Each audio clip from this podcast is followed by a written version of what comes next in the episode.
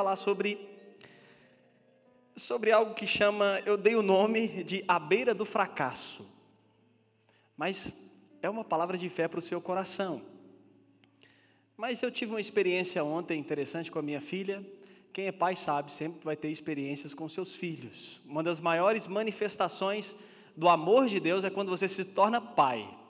Creia em mim, é algo poderoso. Então eu queria falar hoje uma palavra de fé para o seu coração para esses dias, para esse tempo, para esse momento.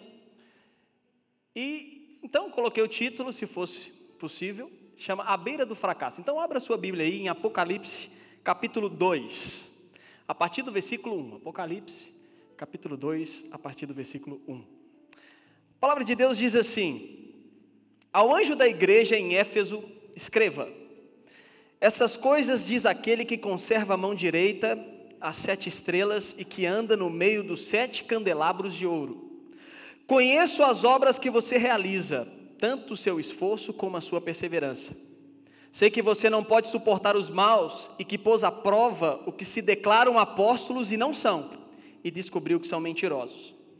Você tem perseverança e suportou provas por causa do meu nome, sem esmorecer. Tem, porém, contra você o seguinte: você abandonou o seu primeiro amor. Lembre-se, pois, de onde você caiu, arrependa-se e volte à prática das primeiras obras. Se você não se arrepender, virei até você e tirarei o seu candelabro do lugar dele. Você, mas você tem a seu favor o fato de que odeia as obras dos nicolaítas, as quais eu também odeio. Quem tem ouvidos, ouça o que o Espírito diz às igrejas.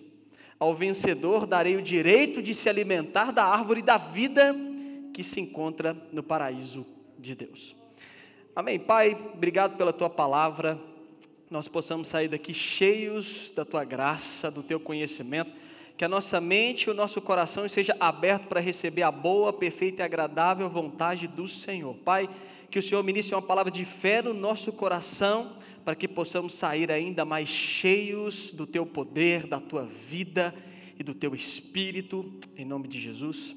Amém. Meu irmão, Aqui em Apocalipse, João tem a visão, como nós sabemos, e ele dá uma carta, uma direção para a igreja que estava reunida na, na cidade de Éfeso. Vamos entender um pouco, bem rápido, como era a cidade de Éfeso. Éfeso era uma cidade da Ásia Menor, muito populosa. Tinha mais ou menos, de acordo com os historiadores, 200 mil habitantes. Era uma cidade que havia uma circulação financeira muito alta, então possivelmente era uma cidade rica, que continha muito poder aquisitivo. Além disso, a cidade de Éfeso tinha como principal um templo que chamava o Templo de Diana. E esse templo movimentava muito a área financeira da cidade, e Diana era reconhecida como um dos seus das suas funções era a sua fertilidade e a sua promiscuidade. Diana era, como eu posso dizer, a favor da prostituição, ou então da, do sexo ilícito e liberal nessa cidade. Então, para os irmãos entenderem, o templo de Diana é considerado um dos sete, uma das sete maravilhas do mundo antigo e tinha muita influência nessa época. O apóstolo Paulo foi quem, né, um dos principais que fundaram, que fundou essa igreja, e era uma igreja de muita relevância. Nós lemos uma carta do apóstolo Paulo, né, no Novo Testamento, que é a carta aos Efésios, que é essa igreja em Éfeso. Então, essa era o contexto da cidade de Éfeso. E a palavra de hoje, ela se constitui em dois prismas. Ela vale tanto para quem é novo na caminhada, mas também para quem já é longo de caminhada. Tem pessoas que têm um, dois, três anos na caminhada cristã, e tem pessoas também que têm 15, 20, até 30, 40 anos caminhando com o Senhor. Isso é muito louvável, isso é muita graça de Deus. Então, essa palavra ela tem esses dois viés para isso. E nós estamos vivendo, irmãos, um tempo totalmente diferente. Você sabe que nós sempre ouvimos, pelo menos desde quando eu me tornei crente, sobre a volta de Jesus. Sempre ouvi sobre isso. Mas nesse tempo, parece que as coisas estão mais visíveis. Lá em Mateus 20, 24, Jesus vai dar uma série de informações sobre sinais à beira do fim. Por isso eu queria te dar um conselho: observem os sinais. Observem os sinais. Nós estamos ao princípio do fim dos tempos, creio eu. Jesus está às portas, meu irmão. Eu creio que seu coração se aquece quando ouve isso. Então, observe os sinais. Olhe para o tempo que nós estamos vivendo e perceba que Jesus está a voltar. Não é apenas uma mensagem simples, eu sempre falo disso. É algo poderoso. Jesus vai vir para buscar a sua igreja.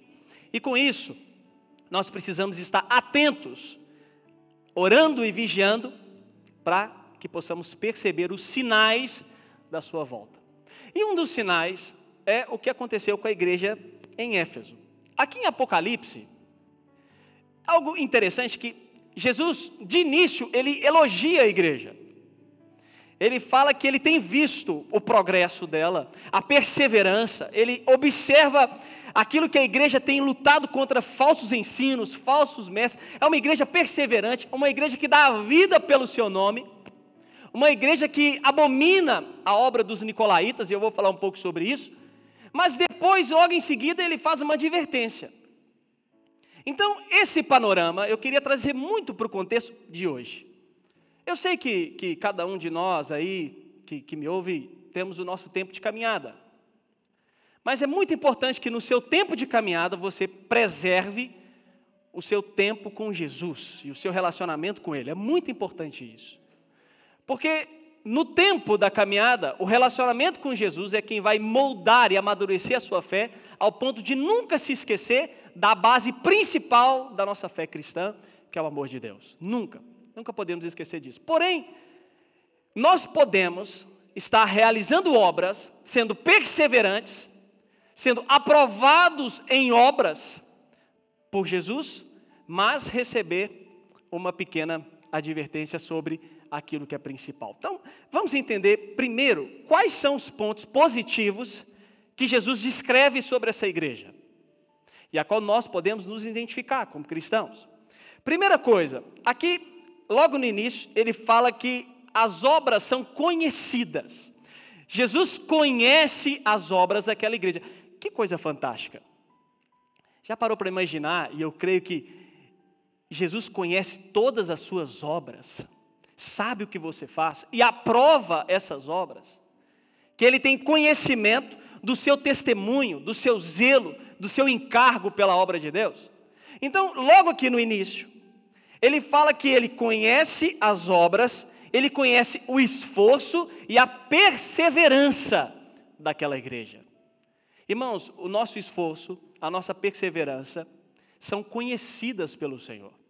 O Senhor sabe do nosso zelo. O Senhor sabe do nosso testemunho, daqueles que se esforçam pela igreja, pelos ensinos de Cristo.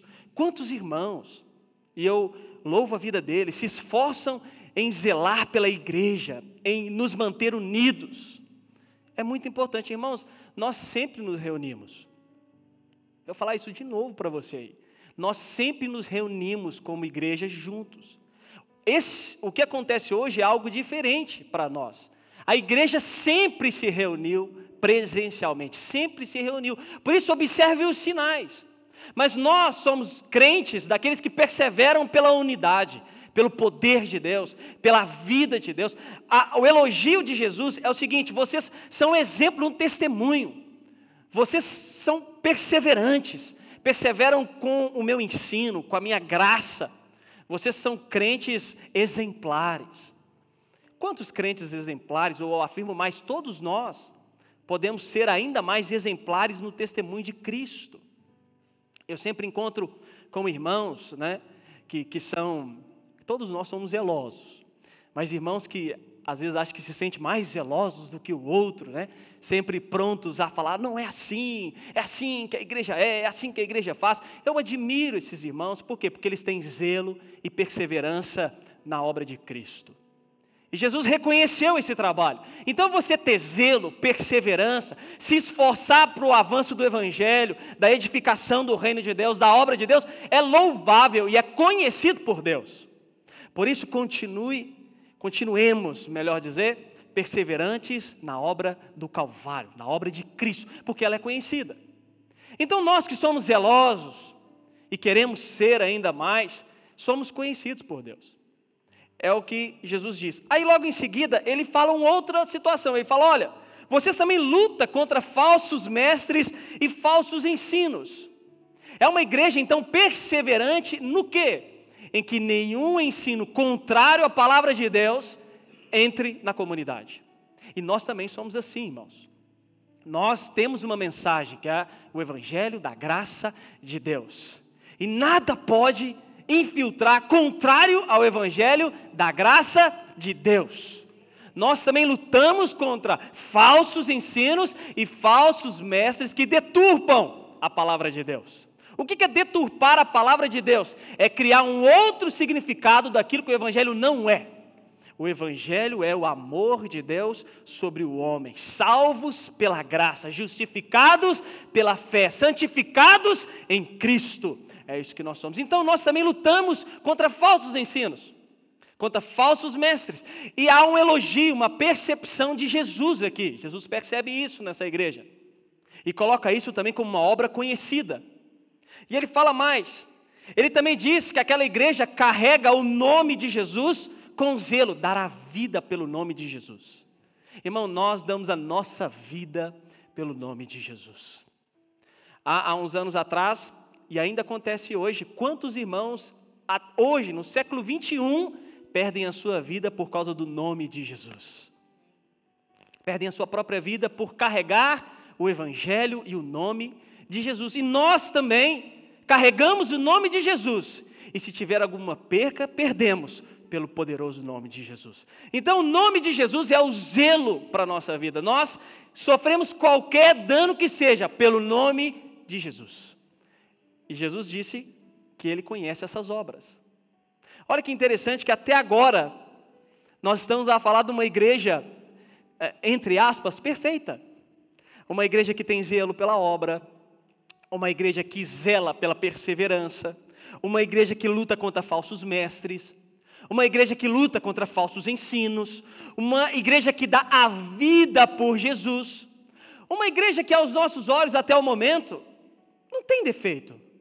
É uma igreja perseverante, uma igreja ativa, uma, uma igreja que se movimenta. Até agora, nós não, não conseguimos encontrar nada de errado nessa igreja, pelo contrário, olhamos para essa igreja e fala: conhecemos as obras. E dar o nome de Jesus é dar o, a, além do nome de Jesus e dar a vida, é dar a vida pelo Evangelho de Jesus. Isso é muito importante. Você sabe que tudo aquilo que nós produzimos na nossa fé, tem que trazer o resultado de uma coisa. Irmão, nós podemos produzir tudo na vida cristã que Deus nos deu, mas sempre tem que ter um resultado de ir por todo mundo, pregar o evangelho, batizar pessoas e cuidar de gente. A conclusão da vida cristã sempre é de tudo que nós edificamos, pregar, batizar e cuidar. Então, essa igreja é uma igreja que até o momento nós não encontramos nada. E aí ele fala mais um elogio para essa igreja. Qual que é? Olha, vocês são contra as obras dos nicolaítas.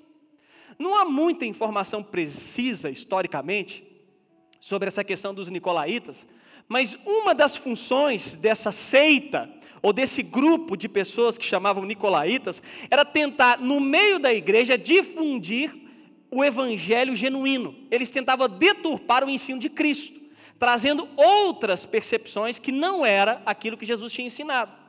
Uma das práticas que os nicolaítas tentavam infiltrar, que era um grupo de pessoas, uma seita, no meio da igreja, era o que? Deturpar o evangelho a fim de trazer também promiscuidade, liberdade ilícita. Era trazer uma percepção além do que Jesus trouxe. E olha que interessante. Jesus disse que aquela igreja odiava as obras dos nicolaítas, assim como ele também odiava. Então Jesus odeia todo aquele que deturpa a obra e o evangelho de Jesus. Então nós não temos permissão de deturpar ou acrescentar ou retirar nada do evangelho. O evangelho é a graça de Deus. Essa é a mensagem. Ide por todo mundo e pregai o evangelho. Então os nicolaítas tentavam infiltrar na igreja para deturpar isso e a igreja de Éfeso era perseverante, não permitiam que esses irmãos entrassem lá. Até o momento, nós estamos falando de crentes sem problema algum. de toda a explanação que eu fiz, a pergunta que eu nos faço é: qual que é o problema dessa igreja? Qual que é o problema de olhar para essa igreja? Assim, aos nossos olhos não, não tem problema.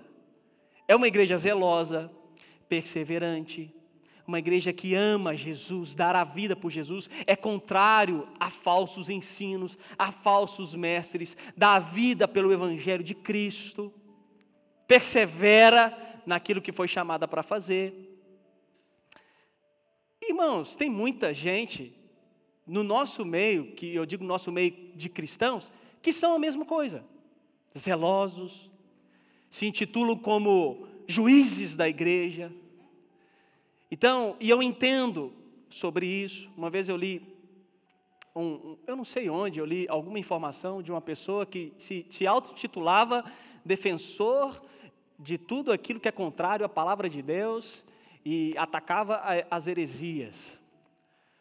Aí, quando eu li aquilo, eu achei interessante, né? É um irmão ou uma pessoa que, que zela pela obra, que zela pelo falso ensino, que quer ver o progresso. Então, muitos dos irmãos e muitos de nós que temos poucos anos de caminhada, longos anos de caminhada, crescemos nisso, nessa perseverança, nessa luta, nesse amor por Jesus. Nós vivemos isso a caminhada cristã inteira. Não queremos ter falsos ensinos, não queremos ter falsos mestres, zelamos pela obra de Deus, queremos ver a obra de Deus prevalecendo, não aceitamos nenhum ensino contrário ao Evangelho da graça, não aceitamos, porque nós cremos naquilo que pregamos, nós somos perseverantes na obra, esforçamos para ver o reino de Deus avançando, não há problema algum na igreja, até o momento. Até o momento.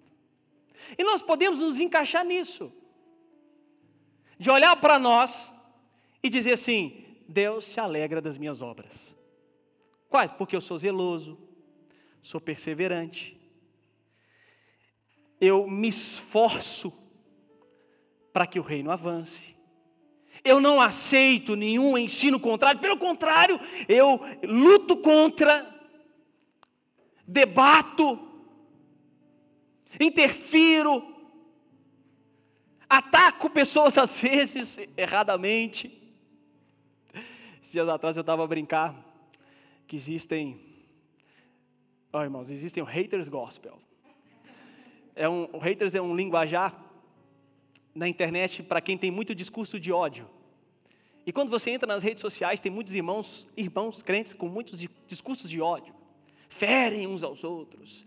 Se alguém tem uma opinião contrária, já é herético já é isso, é aquilo. Eu entendo o zelo dos irmãos. Mas existe uma classe, a igreja de Éfeso estava enquadrada nisso, em que o zelo não pode ser superior a algo importante na caminhada. Porque se eu perder algo importante na caminhada, mesmo que o Senhor conheça a obra, qual é o fruto realmente dessa obra? Então, eu estava aqui a falar do, do, do, nome que eu dei, né, do Haters Gospel, é, é uma forma de, de, brincar, mas é um assunto sério, de, de pessoas que são muito agressivas às vezes. Né? Qualquer opinião contrária é, é, é, nos ataca, você é isso. Então, se expor às vezes na internet, você tem que ter suporte emocional, porque qualquer situação que você fale, você de prontamente é atacado por irmãos. Irmãos, irmãos, eu não estou falando de ímpio, estou falando de irmão. Em nome de Cristo, eu lembro disso. Paulo também, durante quando era Saulo, em nome de Deus, atacou muito a igreja. Só que um dia ele tem que ficar cego para olhar para dentro e perceber que ele precisava da igreja para ministrar cura sobre ele. Mas, às vezes, nós fazemos muita coisa em nome de Deus, e essas obras são conhecidas, muito conhecidas. Temos zelo, e temos orgulho de falar do zelo. Temos encargo, caminhamos com Jesus, damos a, a vida por Ele no caminho. Nos entregamos por completo à obra de Deus. E essa obra é conhecida. Enfrentamos falsos mestres, falsos ensinos, e Jesus fala que essa obra é conhecida. Lutamos contra quem quer deturpar o Evangelho, essa obra é conhecida. Mas até onde isso vai? Sem esquecer da base principal. Até o momento, essa igreja não tem ponto negativo. E o que Jesus está dizendo para nós, que somos a igreja dele? Eu estou olhando para as obras.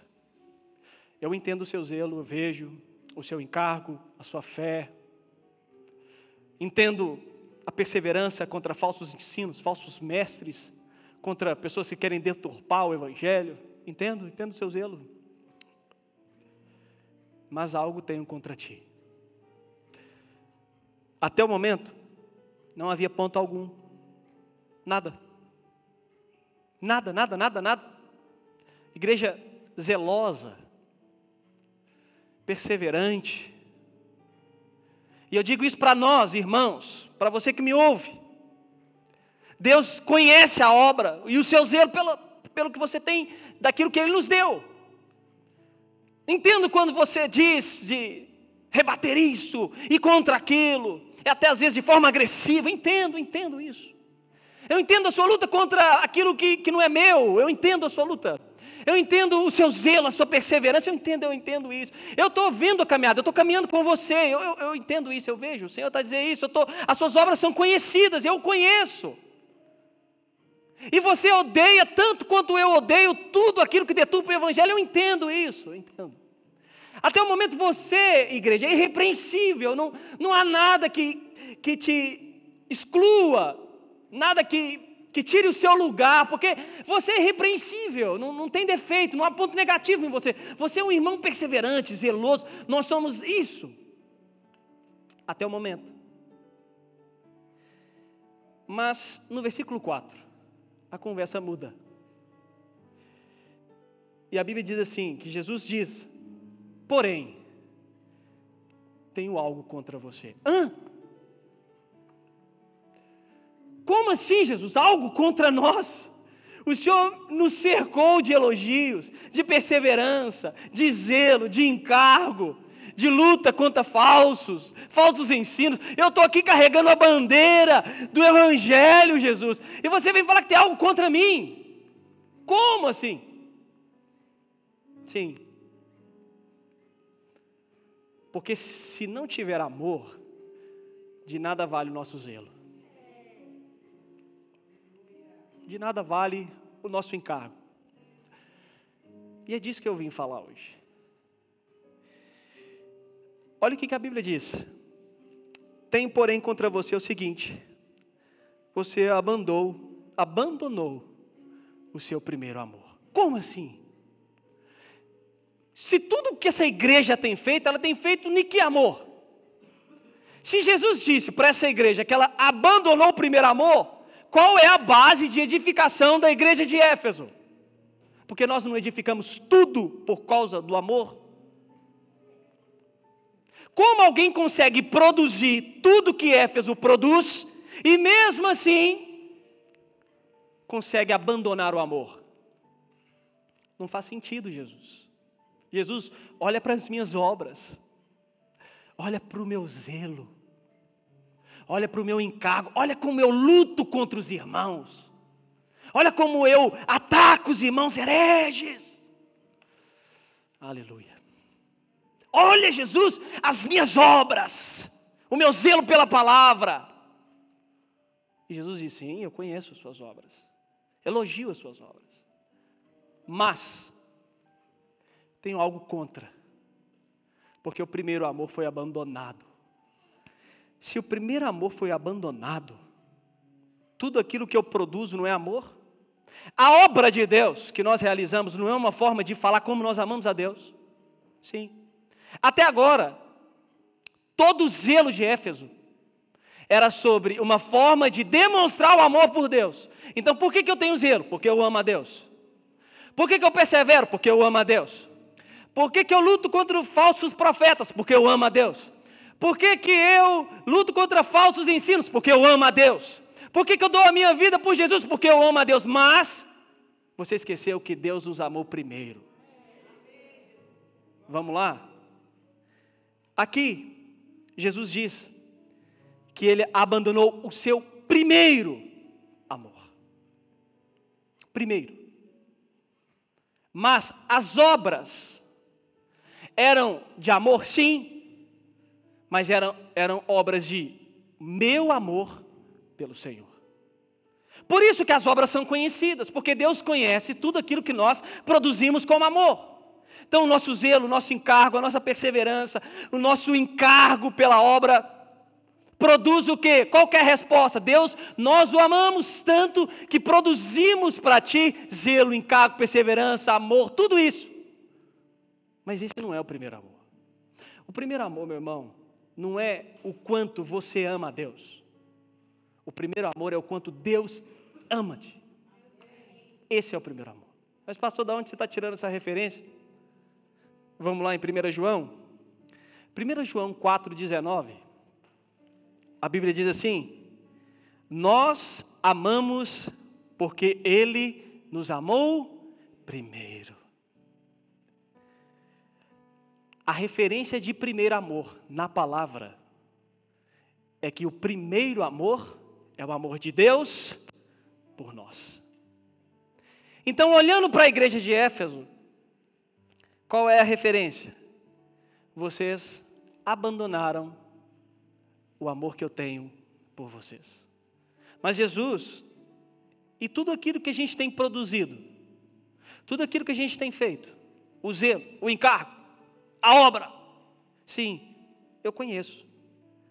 Mas, primeiro, vocês têm que lembrar o quanto são amados por Deus.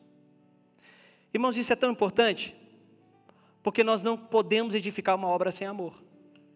Qual amor? De saber que Deus nos amou de tal maneira que entregou o seu Filho para todo aquele que nele crê não pereça, mas tenha vida eterna. Porque sem a referência do amor de Deus primeiro por mim, desculpe a sinceridade, mas a nossa obra perde realmente o valor. Por quê? Porque se eu não sei ou abandono a percepção e a compreensão do quanto Deus me ama, tudo aquilo que eu produzo pode ser frutos da minha religiosidade que está dentro de mim. Quando eu esqueço do primeiro amor, a minha forma de lidar é completamente diferente. A minha produção é diferente, porque tudo que eu faço é achando que eu vou agradar a Deus, sendo que eu já agradei a Deus na cruz do Calvário, através de Cristo Jesus. Através de Cristo Jesus. Se eu esqueço que Deus me amou, a produção de amar ao Senhor pode ser conhecida, mas não tem como base aquilo que ele fez primeiro por nós. E a instrução aqui começa assim: olha, você abandonou o primeiro amor. E aí ele continua falando assim: lembre-se, pois de onde você caiu. Irmão, como eu disse, não faz sentido, ouça-me aqui, não faz sentido uma igreja tão zelosa tão completa, tão eficiente, tão eficaz, tão sincera, tão zelosa. Jesus coloca em xeque que esqueceu do primeiro amor, que é o amor de Deus por aquela igreja. Como assim? Olha tudo que nós produzimos. Olha o nosso zelo. É. Mas o primeiro amor foi esquecido. Olha, lembre-se de onde caiu. Sabe o que é uma igreja vitoriosa para o Senhor Jesus? é quando nós nos lembramos do quanto nós somos perdoados na cruz do Calvário. Porque aquele que muito foi perdoado, muito ama. Quem muito foi perdoado, muito ama. Se eu esquecer o tanto que eu fui perdoado, que amor é esse que eu produzo? Amor de condenação, juízo, amor que fere, que machuca e que destrói. Eu entendo o zelo, eu entendo o encargo, eu entendo o amor, mas se você não se recordar da onde Deus os tirou, do lamaçal, você vai ter dificuldade em reproduzir o amor que Deus te deu, porque você esqueceu do primeiro. Interessante, irmãos, que quando você se lembra de onde você foi tirado, você não aponta para os pecadores, mas se torna amigo deles. Jesus era conhecido, sabe como? Amigo de pecadores. Hoje em dia, se você se aproximar na internet, se você publicar uma foto, estou falando muito disso. Se você publicar uma foto com um pecador, entre aspas, um ímpio, você automaticamente é o quê? Linchado pelos irmãos. Como pode tirar uma foto assim? Com alguém, com fulano, com ciclano. Olha isso! Sim, possivelmente Jesus tiraria a mesma foto. Por quê? Porque eu entendo o seu zelo, mas sem esquecer do que o amor produziu na sua vida, nada do que você faz é pura religiosidade. Então, aquele que sabe que foi muito perdoado, muito ama e não se coloca acima de ninguém. Qual era o ponto dessa igreja? Era o seguinte: vocês produzem, produzem, produzem e eu conheço. Mas aquilo que vocês produzem não é fruto do meu amor por vocês, porque vocês abandonaram o primeiro amor, que é o meu amor pela igreja. Por que, que eu estou a dizer isso? Porque, irmãos, olha para mim. Não há dúvida que nós estamos à beira do fim. Não há dúvida. E se nós esquecermos de onde Deus nos tirou, nós possivelmente vamos ficar de fora da última colheita, que é salvar pessoas e muita gente. Por quê? Porque sem entender o quanto eu fui amado, eu não consigo amar e produzir amor para ninguém, apenas condenação.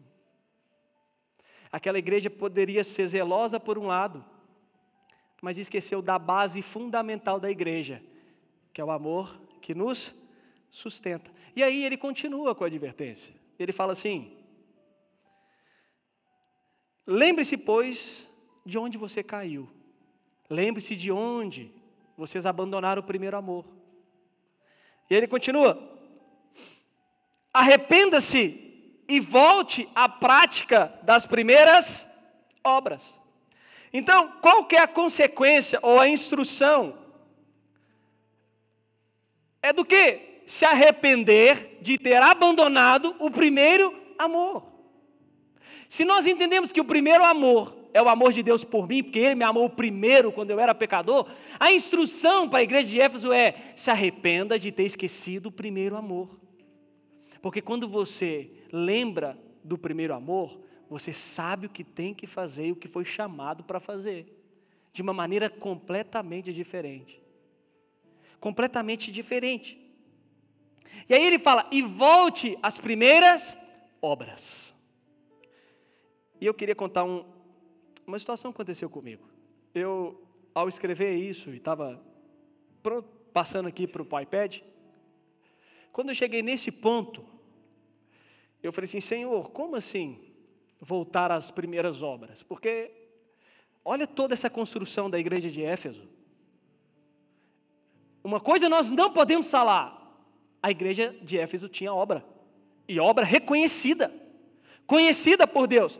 Parece contraditório. É, é, Jesus elogiar a obra e agora falar, volta para a primeira. Mas que primeira, sendo que a gente está lutando pelo Evangelho, se a gente está avançando com a igreja, se a gente é perseverante, se a gente é zeloso, se a gente dá a vida por Jesus, que primeira obra é essa?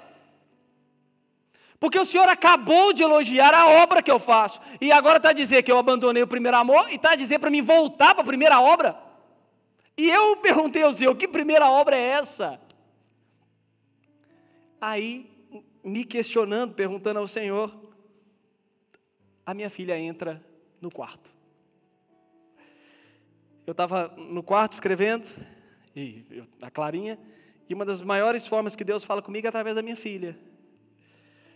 E ela entra no quarto falando, papai, papai. E ela veio com quatro balões nas mãos. Quando ela entra, ela estava me chamar para brincar. Aí o Senhor falou comigo, na hora, o reino é dela. Primeiras obras é se lembrar de ser como criança diante de mim.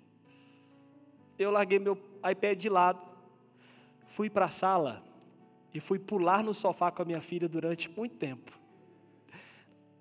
larguei toda a minha construção, toda a minha obra, abandonei isso e falei: vou curtir o relacionamento com a minha filha.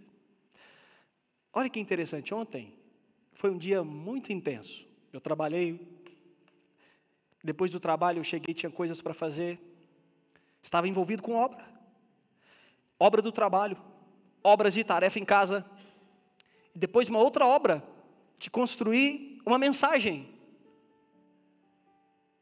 E no meio de tanta obra, a minha filha entra no quarto me pedindo o quê? Presença. Presença.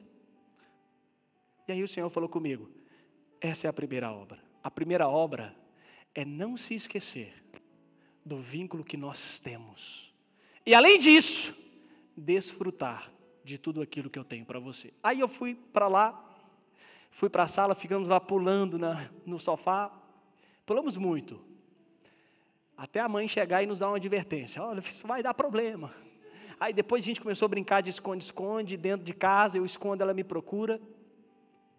E aí, quando eu voltei para terminar, o Senhor falou comigo assim: a primeira obra para a igreja de Éfeso é não esquecer do que eu fiz por eles. E de que o motivo deles estarem fazendo obras é porque eu os amei. E por amá-los, eu permiti agora que eles avançassem e crescessem. Sabe o que é lembrar das primeiras obras, irmãos? É se lembrar do nosso relacionamento com Jesus.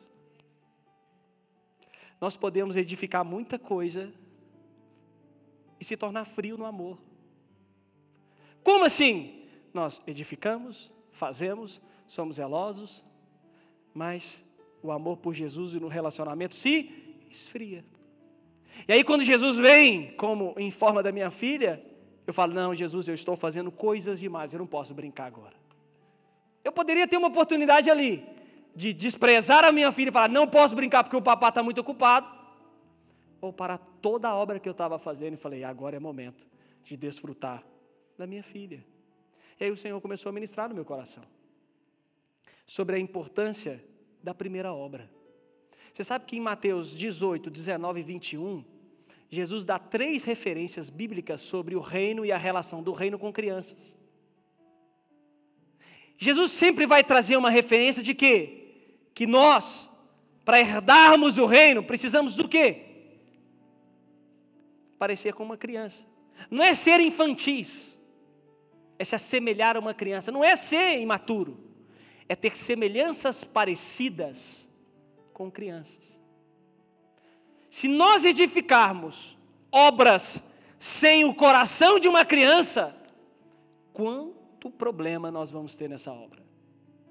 Qual que é o coração de uma criança? E aí eu comecei a trazer, ó, Mateus 18:3, eu não vou ler todo o versículo. Fala que para me tornar, para eu tornar como criança, eu preciso me humilhar e receber. Então o que a igreja de Éfeso precisava entender? Que o amor de Deus nos traz o quê? Humildade e nós recebemos o amor dele por nós. Toda criança tem senso de receber. Já viu como é uma criança quando recebe um presente? Uma prenda? Acho que até nós adultos gostamos de receber prenda. Vamos entrar nesse consenso. Mas a primeira obra de uma criança é trazer o quê? Sinceridade, simplicidade no seu relacionamento com seu pai. Uma outra referência de Mateus 19 é que Jesus, as crianças queriam ir até Jesus, os discípulos não queriam deixar, e Jesus disse: Deixem vir a minhas crianças. Uma outra característica de criança é liberdade. Então elas se humilham, elas têm humildade, elas recebem e elas têm liberdade. E uma outra coisa que Jesus disse em Mateus 21 é que das crianças sai o perfeito louvor crianças são e preenchem ou transmitem o perfeito louvor. Então, nós podemos ser o que quisermos no reino de Deus: pastores, mestres, evangelistas, apóstolos, o que quisermos, profetas, mas nunca podemos esquecer que somos filhos de Deus. Porque se nós esquecemos que somos filhos de Deus, nós vamos esquecer do primeiro amor. E esquecendo o primeiro amor, toda a nossa edificação é conhecida, mas faltando algo como base principal. Irmãos, por que eu estou dizendo isso tudo? Porque, como eu disse, a igreja de Éfeso tinha zelo, tinha referência, tinha encargo, realizava a obra e era conhecida. Mas a advertência de Jesus é o seguinte: olha, você esqueceu o quanto você é amado por Deus. Você esqueceu o quanto você é amado por Deus. Arrependa-se. Lembre-se de onde você esqueceu disso. Sabe quando que você esqueceu disso? Quando você deixou de ser criança comigo. Quando você se acha maduro o suficiente de tomar suas próprias decisões. Você deixou de ser criança quando você se acha adulto demais, para achar que não depende de mim, que só vem me visitar de vez em quando. Você deixou de ser criança quando saiu de perto de mim e que ser independente. Usando o meu nome, eu aprovo o zelo, o encargo, mas eu não te falei para ficar longe de mim, porque criança precisa do pai por perto. Criança precisa do pai junto. E uma das coisas que mais o diabo quer fazer, ouça isso, é nos tirar da presença e do aconchego do Pai em nome de uma falsa maturidade. Nós podemos crescer, avançar teologicamente, em inteligência, em conhecimento, em cargo, em zelo, mas nunca podemos esquecer que nós somos filhos de Deus e que é o amor dele que nos alimenta e que nós não podemos sair desse amor. Porque senão, se nós sairmos em nome da maturidade, possivelmente a gente pode, talvez, agir igual Paulo, em nome de Deus, atacando a igreja, mas Jesus não tinha pedido para fazer isso. E a mesma igreja que ele ataca é a mesma igreja depois de cego que é usado para curá-lo. Aleluia. Por que eu estou dizendo isso? Porque nós temos uma tendência possível e pode acontecer de nós acharmos maduros o suficiente para caminharmos longe do Pai. Em nome da. Ah, agora eu já eu tenho tanto tempo de caminhada, sou formado na escola teológica, não sabe nem falar o nome.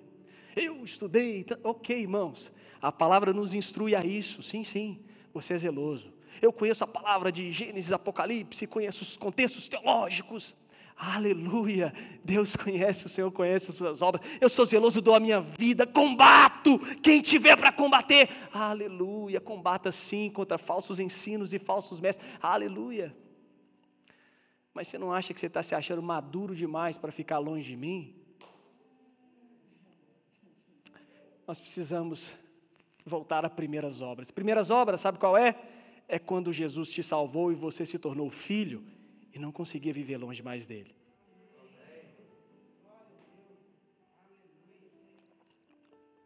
Não, Jesus, eu já sou maduro, agora eu faço militâncias gospel. Ataco todos, aleluia. Amém. Faça isso mesmo com zelo, não estou excluindo isso. O zelo pela obra, não estou, pelo contrário, Jesus disse que conhece essas obras, eu não vou falar isso. Eu só estou te falando que fazer obra não é resultado que você sabe quando Deus o ama. Não é. Sabe quando você sabe que Deus o ama? Quando você, diante de Deus, é como uma criança. E produz sentimentos de criança. Você sabe que criança não tem liberdade. Criança faz aquilo que o seu pai o instrui. Porque se você der uma liberdade para uma criança, ela pode até se matar em nome de uma liberdade. Quem está amalgamado no Senhor nunca se sente livre para fazer o que quer, pelo contrário, ele tem um pai que o instrui. Então, a instrução aqui é o seguinte: continue com zelo, mas pegue de volta o que você deixou de lado. É o primeiro amor, que é o meu amor por você. E as primeiras obras é que diante de mim você continua sendo meu filhinho o meu filho, que me encontra, que quando está com problema corre para mim. A minha filha é assim.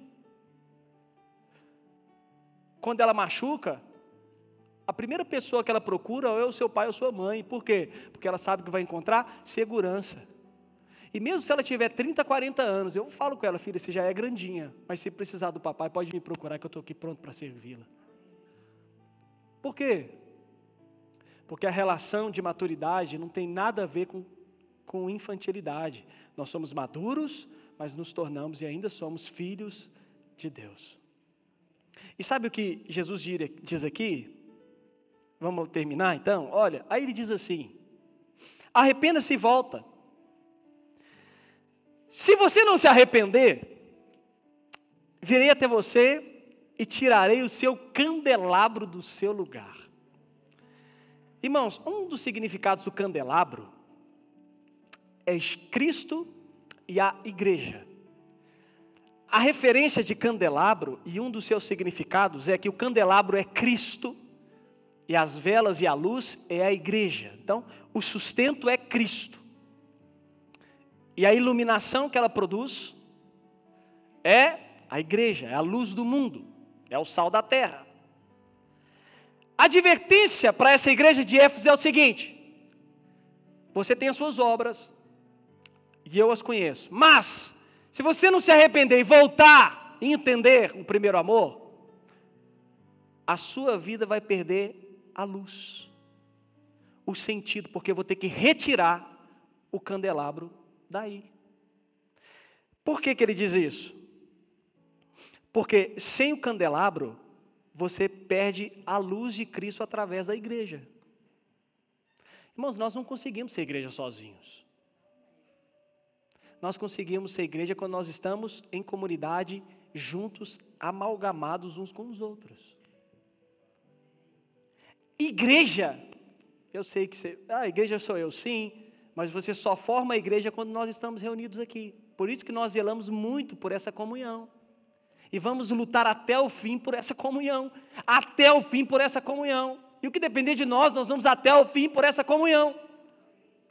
Então, a instrução de Jesus é: se você não se arrepender e voltar, eu vou ter que tirar o candelabro. O que, que é? Você vai perder o sentido daquilo que o meu amor produz através da igreja. Tirando o candelabro, não tem mais luz não tem mais iluminação.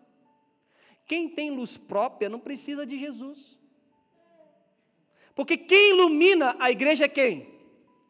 Cristo. Quem acende as velas do candelabro? Jesus. É através de Cristo em que nós transmitimos o que? Vida.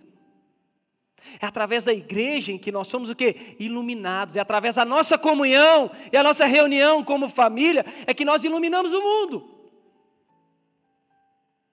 Se tira o candelabro, o que será de nós? Cheio de obras, cheios de zelo, cheios de encargo, mas sem amor e sem candelabro. Sem presença manifesta, sem a luz da igreja, e sem tudo aquilo que Deus nos chamou realmente para fazer. Sabe o que eu aprendo com isso? O amor produz, irmãos. Mas qual amor produz? O amor produz primeiro no que ele fez por mim. O amor de Deus produziu algo em mim. E só depois que eu tenho a percepção que o amor de Deus produziu algo em mim, é que eu consigo produzir uma obra que é aprovada diante de Deus. Como conclusão, e eu vou te dar uma palavra de fé, é que lá em Mateus 24, 12, a Bíblia diz que o amor de muitos se esfriaria nos últimos tempos. Aqui a gente pode trazer uma relação de vários tipos de amor. Amor entre pessoas, já viu como que é cada vez mais difícil? As pessoas preferem amar bicho e animais do que gente. Tem pessoas que ainda falam que preferem amar mais animais do que pessoas que dão menos trabalho, pelo amor de Deus. O dia que um bicho falar com você, você me fala que a gente vai orar por ele. Mas a referência aqui, um dos sinais do fim, é que o amor esfriaria. E qual que é um amor que pode se esfriar? O amor de Deus por nós. Não dele em nos amar, em de nós percebermos o quanto Deus nos ama. E se nós esquecemos o quanto Deus nos ama, Tudo aquilo que nós produz, nós produzimos, é fruto do quê? Se eu esqueci que Deus me ama, eu produzo o quê? Que tipo de obra é essa? Conhecida, mas aprovada? Não sei. Então, eu queria trazer uma palavra de fé. Nunca se esqueça do quanto Deus nos amou. Vou falar isso de novo para você dar um amém na sua casa. Nunca se esqueça do quanto Deus nos amou. Sabe por quê? Porque quando estiver à beira do fim, o amor de muitos vão se esfriar. Qual é o amor? De perceber o quanto Deus o ama.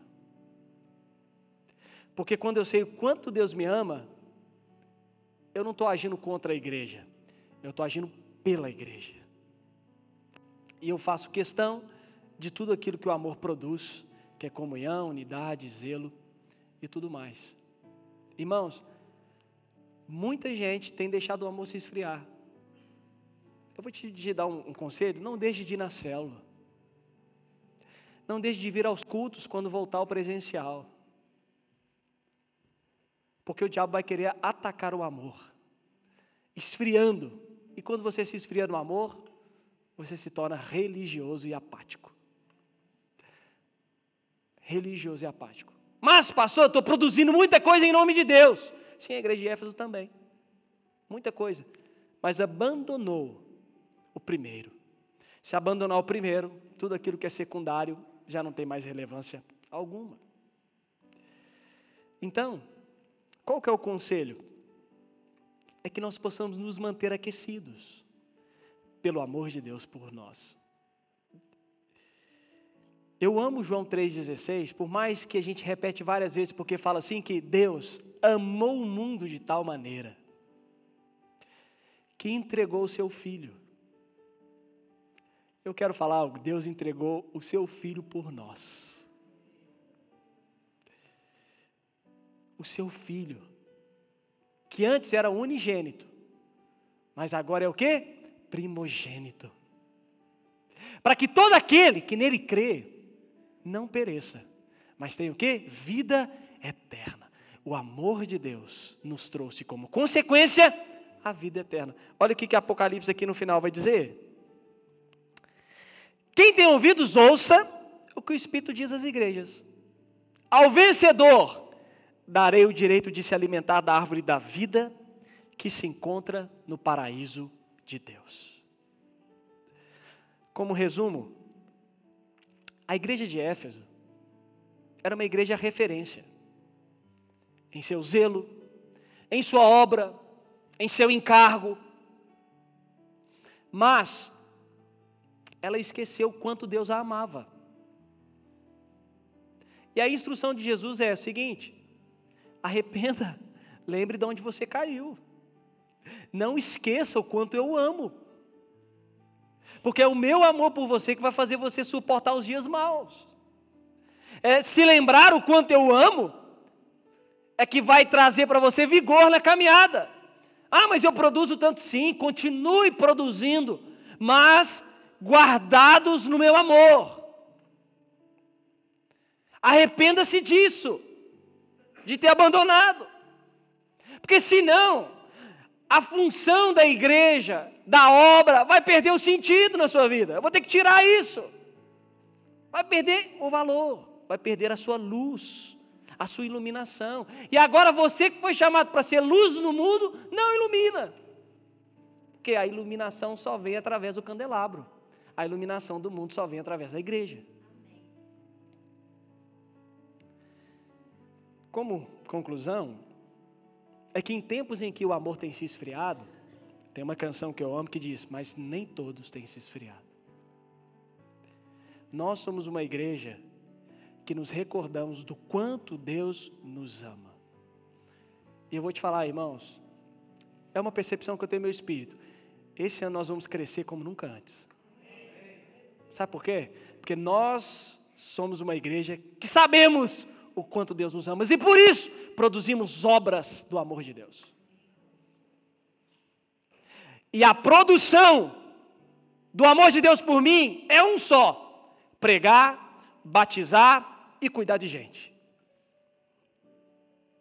Todo o meu zelo, todo o meu encargo, tudo aquilo que eu faço para a obra, aleluia, nós vamos continuar a fazer ainda mais intensos. Mas a mensagem do amor de Deus vai estar nos nossos lábios. Sabe por quê? Porque eu sei o quanto Deus me ama. Esse ano é uma percepção que eu tenho que nós estamos à beira do fim e uma grande colheita virá. E eu sei que seu coração vai começar a ser aquecido aí na sua casa. Sabe por quê? Porque a mensagem do amor de Deus vai ser espalhada nos quatro cantos dessa cidade. No, nos quatro cantos desse país, nós vamos falar o quanto Deus nos ama e o quanto Deus ama o mundo, dando o seu filho. Não há outra mensagem. Essa é a mensagem. Essa é a igreja prevalecente. Essa é a igreja poderosa. Essa é a igreja cheia da graça e da unção de Deus. E eu posso ouvir um amém na sua casa? Posso. Sabe por quê, irmãos? Porque Deus nos ama tanto que deu seu filho por nós. Então a igreja de Éfeso foi aconselhada, instruída a lembrar disso. E se lembrando disso, nós vamos avançar, crescer e desfrutar do amor de Deus.